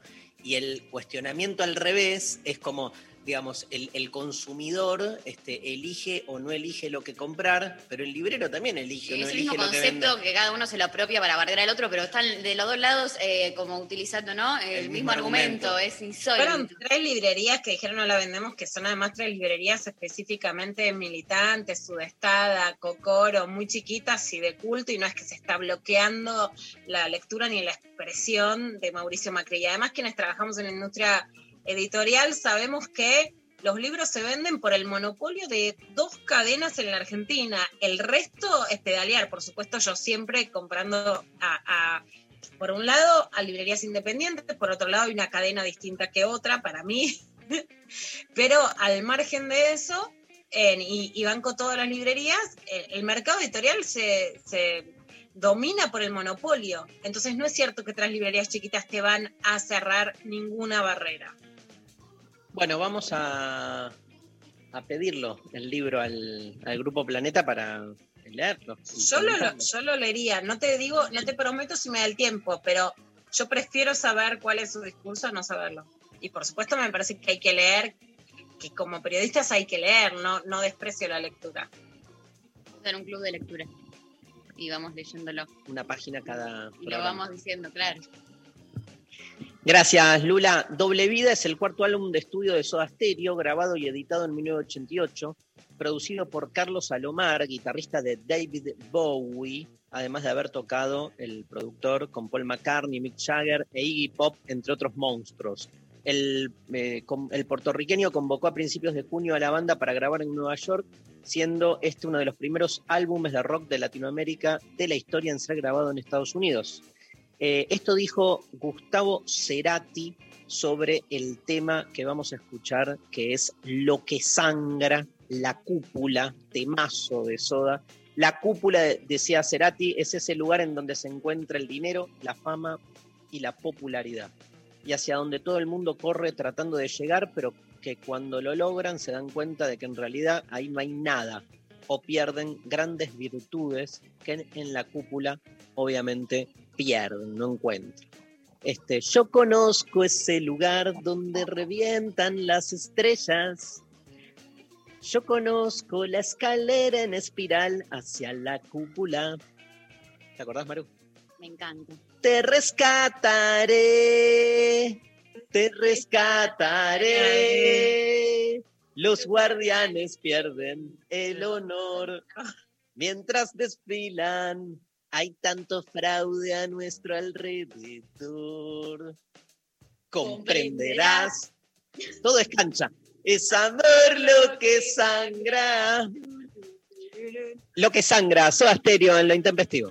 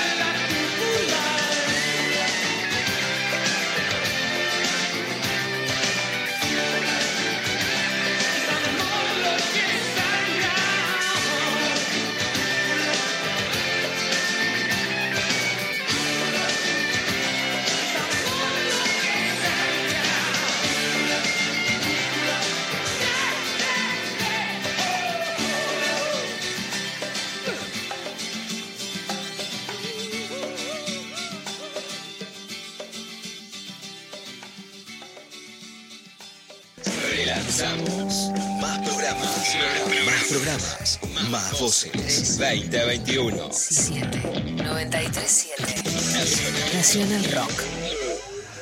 Hace la tuya. Construir lazos a través de la memoria. Todes somos sobrevivientes. Hay ambulancias por todos lados, hay destrucción por todos lados. La gente corre, sacan y traen heridos. Están todos los edificios destruidos. Qué tremendo es esto. 17 de marzo de 1992 se cumplen 29 años del ataque terrorista a la Embajada de Israel en Argentina. 937 Nacional Rock. Llega Relatoras, un grito de gol, una pasión argentina. El reality que emociona, divierte y elige junto a vos a la mejor relatora de fútbol de la Argentina. Si querés participar, mandanos tu relato y toda la info que tengas a esta dirección. tvpublica.com.ar Te estamos esperando. La mesa está servida. Hola, ¿qué tal? Divertirse a la tarde está asegurado. Hola, ¿qué tal? Lunes a viernes de 13 a 16 con Calu Bonfante y Nati Carulias. ¿Qué tal? Hola, ¿qué tal? Hola. ¿Qué tal? Hola. ¿Qué tal? Por 937 Nacional Rock. Hace la tuya. 937 Estamos en Twitter, arroba Nacional Rock 937. Mensajes de audio al 11 39 39 88 88. Hola intempestives. Yo por lo que milito es por eh, que no se abuse de usar el agua eh, cuando veo que abren la canilla o que usan eh, la manguera y sale y se desperdicia mucha agua. bueno, me pongo mal por una cuestión de que el agua no, no es eterna, no es un recurso eterno. Y por otro lado, también milito mm, por eh, que no expongan tanto a las niñas al uso de tecnología y de las pantallas, porque hay mucha evidencia de que les hace muy mal y me pone muy mal que no, que no, bueno, que se abuse de eso. Así que bueno, les mando un abrazo, gracias por la radio. Gracias al oyente, impecable. ¿Hay más audios, querido Pablo? Buenos días, Zulma de Bariloche. Eh, creo que mi militancia es a favor del ocio. No todo tiempo tiene que ser productivo. Eh, saludos. Entendí el, o- lo de- el oso. El oso. Que venís porque- de la clase del otro. No, el oso, entendí, los osos. Ah. ¿Entendés cómo? También están los osos. Este, qué tema el ocio, me encanta ese tema. Eh, poder salirse también del el ocio que está al servicio de la productividad, ¿no? Este, que a veces termina siendo justo lo opuesto de lo que se supone. Gracias, Ulma. Más, más oyentes, más audios. Hola, yo milito por dos causas. Una contra el abandono de animales. Loco, todos los meses encontramos eh, gatos en el container de basura. Un, un asco la gente. Bueno, eso y segundo, por el jugo de zanahoria, que todo el mundo los odia. A mí me encanta, es riquísimo. Dulce y refrescante. Bueno, les mando un beso y sí, Lula, el dulce de leche es lo más Adri. Me encanta porque militar el jugo de zanahoria, yo me imagino como tomar jugo de zanahoria, tomar jugo de zanahoria, como que te, te da las razones por Sí, las como te cuales... dice, el juego de zanahoria es lo mejor, mirá qué rico que es, mirá lo que lindo. Me encanta, me encantan esas militancias, me fascinan. De una. A mí el jugo de zanahoria con naranja me copa. Yo traje, ¿Cuántas zanahorias necesitas para un vaso? Pregunta ahí, muchas. no, lo que pasa es que a la zanahoria sí la tenés que poner no en la licuadora, sino en la juguera que yo también la tengo que pones y, y hay que ponerle un toque. Para mí el jugo de zanahoria va mezclado. Con Y yo ahora lo que tengo, tengo muchas naranjas, me reía porque Dari compré una bolsa muy grande que Dari compré una bolsa muy grande de naranjas que vos me cargabas. por eso. Estaba esperando que me gastes, Dari. Me reía sola ya anticipando tu gaste. No te cargué por las naranjas. Ya sé, pero yo creí que me ibas a cargar y me quedaba ahí como esperando. Ahí viene. Ya que- ahí viene, ¿eh? Qué anticipatoria, cero. O sea, al revés te diría, me arrepentí de no haber comprado. Pensé que habías comprado también. Claro, yo naranjas para mi casa. Compré y así que estoy haciendo. Y después compro eh, como maracuyá eh, para frizar, pero ya sé, me van a hartar, no, las frutas congeladas. Pero está bueno porque compran la fruta clásica de la verdulería y en la licuadora le pones un toque otra cosa. Entonces naranja, maracuyá y zanahoria con vaso. Mira la Pecker. Pero no, lo, no militás eh, eso. No es que estás por O todo el posteando mundo. en redes. Claro, sí. como dijo la oyente, milito el jugo de zanahoria. Es como, a ver, tirame otro. tirame Me da un minuto y te lo milito. No milito para no hacérmela, tomo juguito, tomo juguito, pero también todo lo otro. Hola chicos, ¿cómo les va? Buen día para todos. Bueno, yo les quiero militar la causa de no escuchar audios más de tres minutos. O sea, porque no es el tema de escuchar el audio. Después me da culpa, me siento una mala amiga, entonces lo tengo que escuchar sí o sí. Para eso llamame, ¿viste? Si me vas a mandar un audio de más de tres minutos, me pegas un llamadito y ya está, lo resolvemos. Pero bueno. Te milito eso, no escuchar los audios de más de tres minutos. Bueno chicos, les mando un abrazo enorme, gracias por todo lo que hacen, los admiro. Flor de San Miguel. Te quiero, te quiero. Amo ese audio, me parece genial. Yo milito el que no me llamen, el, el no llamado telefónico. Digo, desde que existe el WhatsApp, el llamado telefónico está, digamos, este, pasado de moda. Obsoleto. Quedó obsoleto. Yo no Y aparte, soporto hablar por teléfono. No me gusta para nada. O sea, invasión. ¿te No, puedo bueno, pero-? Es- No. Ponele con la Pecker, nos whatsappeamos todo el tiempo, che, ¿te parece que hablemos un rato? Y entonces hay como un consentimiento. Para mí, el llamado telefónico lo que este, rompe es el consentimiento, porque se te llama, que ya sé que el, el teléfono históricamente fue así, pero estamos en tiempos de cambio, cambiemos, loco, Ah. cambiemos. Y solo llamo así, si hay un quilombazo importante, si no.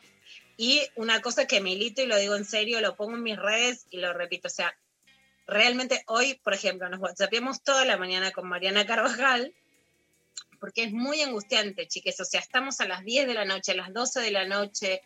El WhatsApp uno lo tiene porque tu hija está durmiendo en otro lado, porque tu hijo salió, lo estás mirando y te piden cosas para todos lados, ayuda para todo y la vida se ha vuelto muy invivible. Creen que uno es un objeto en donde depositan. No, no existe además. Hoy la gente no tiene dos teléfonos o tres.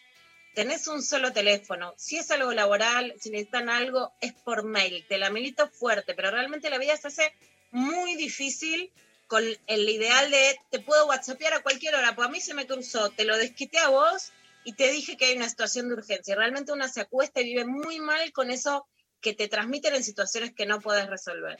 María, mensajes.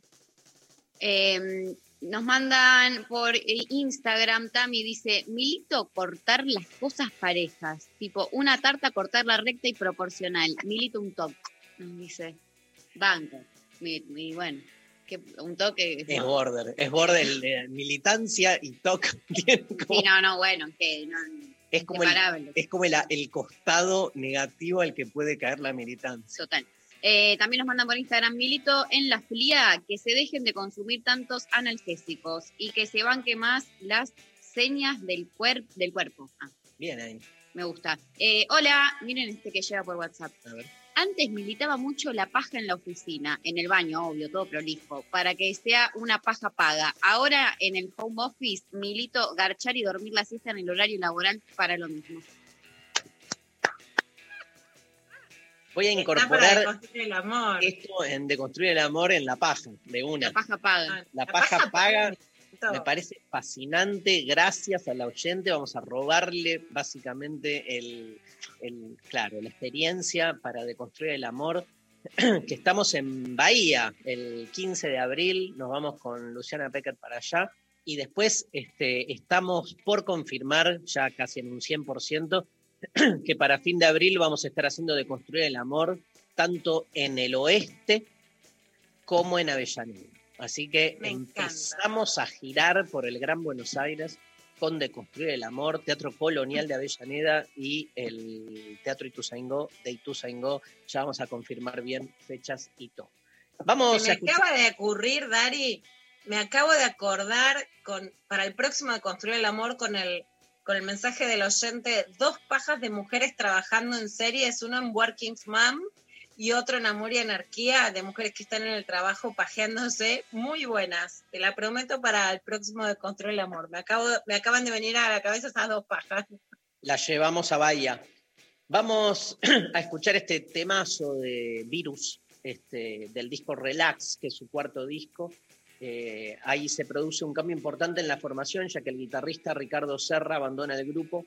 El sonido se apoya mucho más en los teclados, es cuando Virus abraza más los ritmos electrónicos eh, y sus referencias son Human League y los grosos de Duran Duran. Em, se tornan a un sonido sin pop bastante diferente del panorama musical en ese momento y de sus anteriores trabajos. No cuentan ya con Roberto Jacobi, por lo tanto las composiciones quedan a cargo de Federico y Julio Moura, quienes componen canciones que se convertirán en clásicos como Amor Descartable y Desesperado Secuencia 1. Además colabora Enrique Mugetti con una canción propia que define la nueva propuesta Completo el Stock. Me puedo programar, ¿se acuerdan? Temazo, tiene un gusto latino en la cadencia y los arreglos. La letra introduce nuevos conceptos. Federico Moura habla de desconexión y auto control. Puedo estar y no conectar. Puedo mirar y no registrar. Puedo dar sin esperar. Puedo bromear con la realidad. Vamos controlando los sentimientos. Qué mal que canto, boludo. Aprendemos a jugar. Virus, me puedo programar.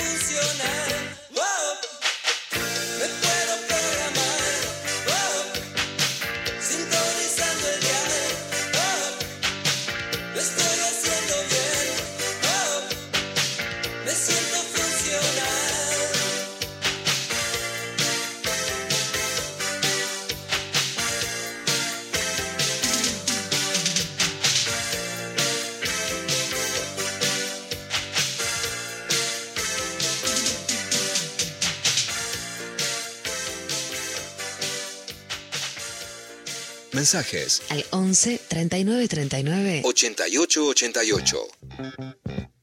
Che, se cumplen, ahí escuchábamos en la tanda 29 años del atentado a la Embajada de Israel. ¿Te acordás, Pecker? Que el inicio de una sucesión de dos atentados, después eh, al año, creo que fue el de la AMIA, al año y medio, el 18 de julio del 94. Este fue en el 92, 92.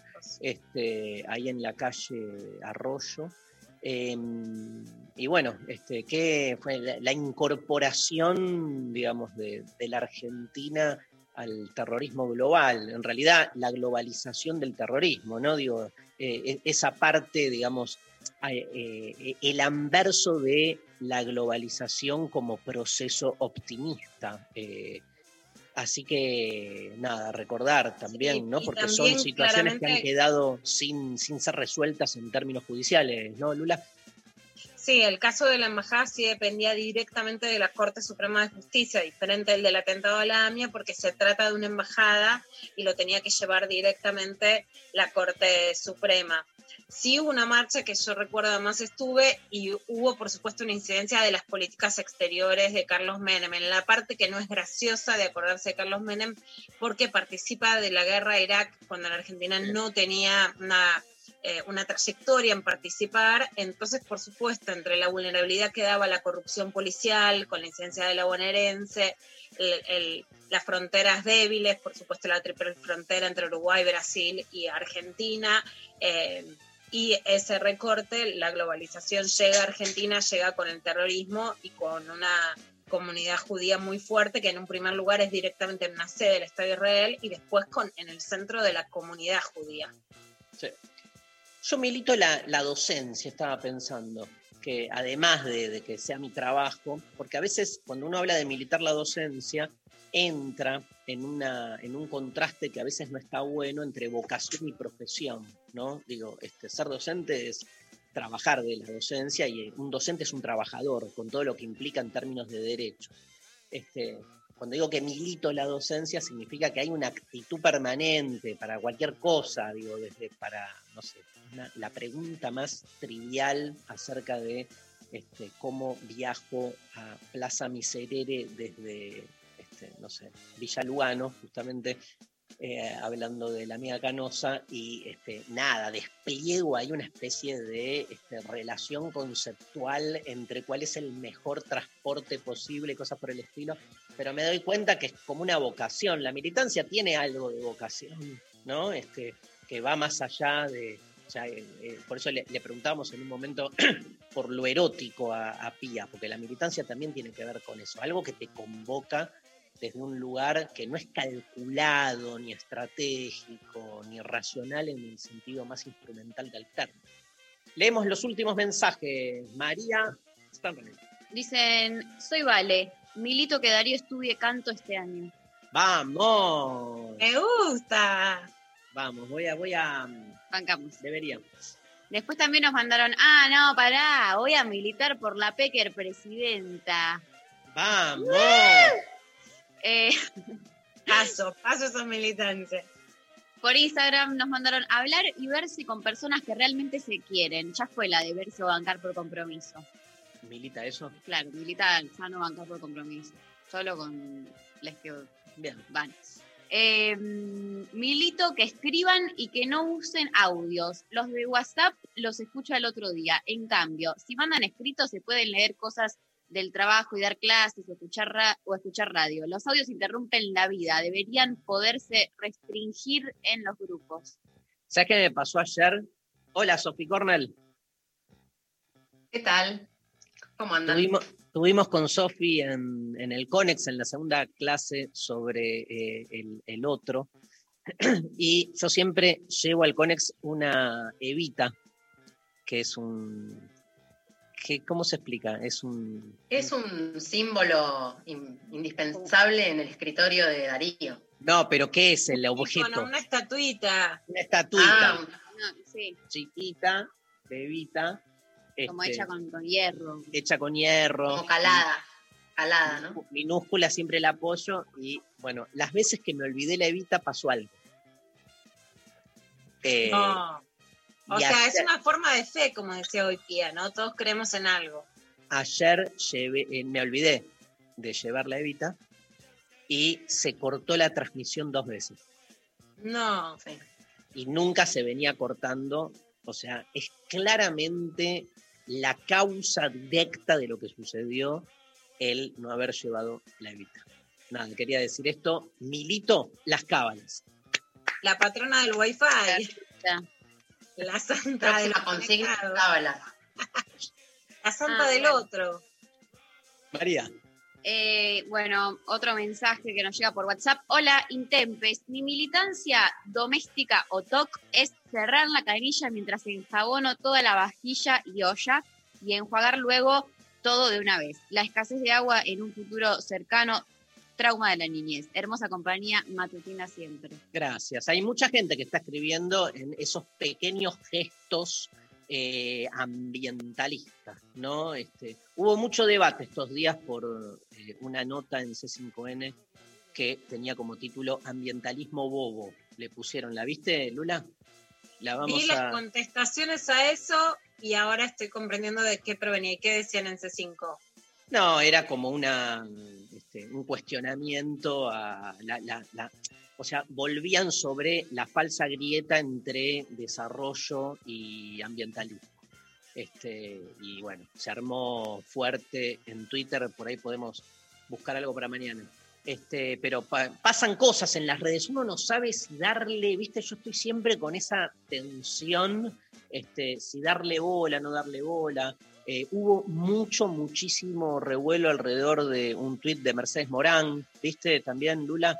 Este, la verdad que cuando, o sea, o estás todo el tiempo también pendiente de situaciones, porque las redes han multiplicado también eh, la esfera pública, básicamente. Entonces, a- los que nos interesa lo público, te ves desbordado también. Entonces, este, y, no todo es lo mismo. Ahí la, la vara, ¿no? A, a nivel de qué criterio usar para darle bola a algo o no, que no, que no tendría que ser la cuantitativa. O sea, algo explota y todo el mundo está alrededor de eso, eso no lo hace importante que explote, ¿no? Es como eh, el mejor libro, el libro de Macri va a vender un montón, no lo hace el mejor libro o el, este, entonces ahí hay una relación que a veces uno no sabe con qué meterse con no, y un poco este programa quiero defender, aparte de la esencia de nuestro programa, Militarlo. militarlo, que militar lo intempestivo, que es tampoco dejarse atrapar por esas este, ansiedades y urgencias.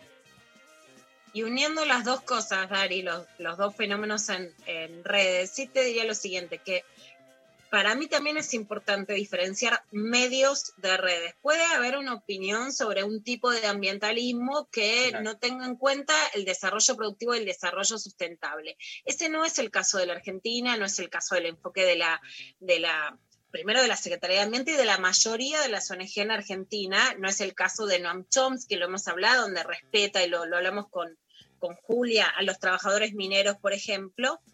Pero sí es importante que los medios lo tomen con seriedad, porque hacen eso en contra de quienes se oponen a la megaminería en Chubut, pero no tienen una columna ambiental. Y el periodismo serio es importante para que puedan existir bases fundamentadas y que las redes no sean un murmullo. En relación a lo de Mercedes Morán, lo que sí se da es una enorme crueldad cuando no estamos de acuerdo con alguien y a la vez no hay columnas de género fuertes en los medios, de hecho en un retroceso, no es que hay igual que antes, hay menos. Entonces, no es que todas tengamos que pensar igual y algo que también me importa mucho, ¿no? Eh, quienes estamos expuestos en redes sabemos lo que duele cuando viene un, un ejército de trolls a molestarnos. Entonces, en lo personal, por ejemplo, lo primero que hice fue decirle, te mando un beso, porque una sabe que estar ahí es horrible. Y eso no quiere decir pensar igual. Porque, por Totalmente. supuesto, mi posición no es igual a la de creer que no te pueden gustar, que te digan determinadas palabras o que te hagan un acto si ese acto es consentido, el chirlo, o que te digan cosas que se dice lenguaje sucio, malas palabras, o putita, escribir putita golosa, no podría decir que no me gusta en la cama o que no se puede usar esa palabra. Pero hay algo también central, que es entender que podemos respetar a las personas con diferencias y que justamente de eso se trata, ¿no? Pero que las redes ocupan un lugar y los medios otro, porque el problema es que hoy los medios están sesgando los temas de género, sesgando los temas ambientales, y entonces terminamos hablando solo del murmullo en redes y generando que las personas que se exponen en redes paguen un costo muy alto y queriendo que todos piensen como nosotros. Podemos querer que no sean, eh, eh, que no sean vapuleadas en redes y pensar otra cosa. Las redes se fueron convirtiendo en eso, ¿no? Más en un, en, un tira y afloje de, digamos, de, combate, ¿no? Porque se, convirtió más en, en, en un ring donde se está buscando a quién pegarle, no importa lo que se dice, sino este, encontrar aquel que dice lo que este, genera la posibilidad de que algunos, desde su micro endogámico modo de pensar, salgan a reventar a quien sea. Pero está más el, el propósito puesto ahí que en lo que se dice, porque como dice Pecker, se puede opinar libremente de lo que se quiere y punto, no te gusta, no, pero el tema es como que parece que el código de la red es si no te gusta lo que dice alguien, eh, lo que tenés que hacer es salir a reventarlo, ¿no? Ahí, ahí. Y también algo, Dari, ahora lo que van a decir es, para las feministas no se puede coger y decir putito, no te puede gustar un chilo en la cola, y entonces da todo lo mismo, o sea, como nos sacan de un lugar público de relevancia, que es tradicionalmente los medios, a pesar de que escribimos columnas, libros, de que lo estamos diciendo todo el tiempo, lo que dice una actriz que tiene todo el derecho a decir lo que quiera sin ser vapuleada y que da un consejo desde su propia experiencia vital, va a terminar ser releído como las feministas ahora no quieren coger de ese modo, ¿no? Y entonces ahí sí, la falta de jerarquía entre redes y medios hace que todo sea un encastre en donde nada tiene trascendencia, ¿no? Y quienes mm. estamos escribiendo muy seriamente sobre sexualidad, no importa porque se va a leer esa lectura como si fuera todo lo mismo. Achatar no es subir. Gracias, Pecker. Vamos Ay, ganadora. Ganadora. Ganadora del libro de María Pía López, Apuntes para las Militancias. Eh, Liz gana, que nos mandó lo siguiente. Hola, chiques, milito la cadena de favores. Por ejemplo, si en el colectivo alguien no tiene la sube cargada y yo le pago el viaje con mi sube, no le acepto que me dé la plata en efectivo y le digo, en el próximo bondi que alguien necesite la sube, te ofreces a pagarle vos. Hermoso tema de George Michael. Bueno, eh, la producción se contacta contigo. Buenísimo. Vamos a hablar de la película Cadena de Favores, traumática, muy copada, pero un final insoportable que voy a spoilear cuando hablemos de peliculán, peliculazo, peliculón. Eh, gente, nos, nos, fuimos, nos vamos con Elton John, Rocket Man, para cerrar lo intempestivo de hoy. Nos vemos mañana. Lula Pecker, María Stanriver, un gran abrazo. Sophie Cornell, Pablo González, Lali Rombolá. Esto es lo intempestivo en la Nacional Rock. Hasta mañana.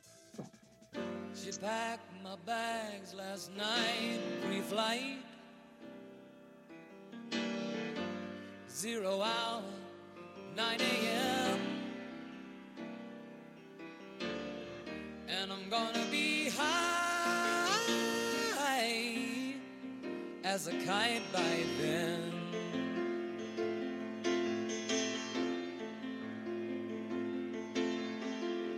I miss the earth so much, I miss my wife. It's lonely out in space on such a timeless flight.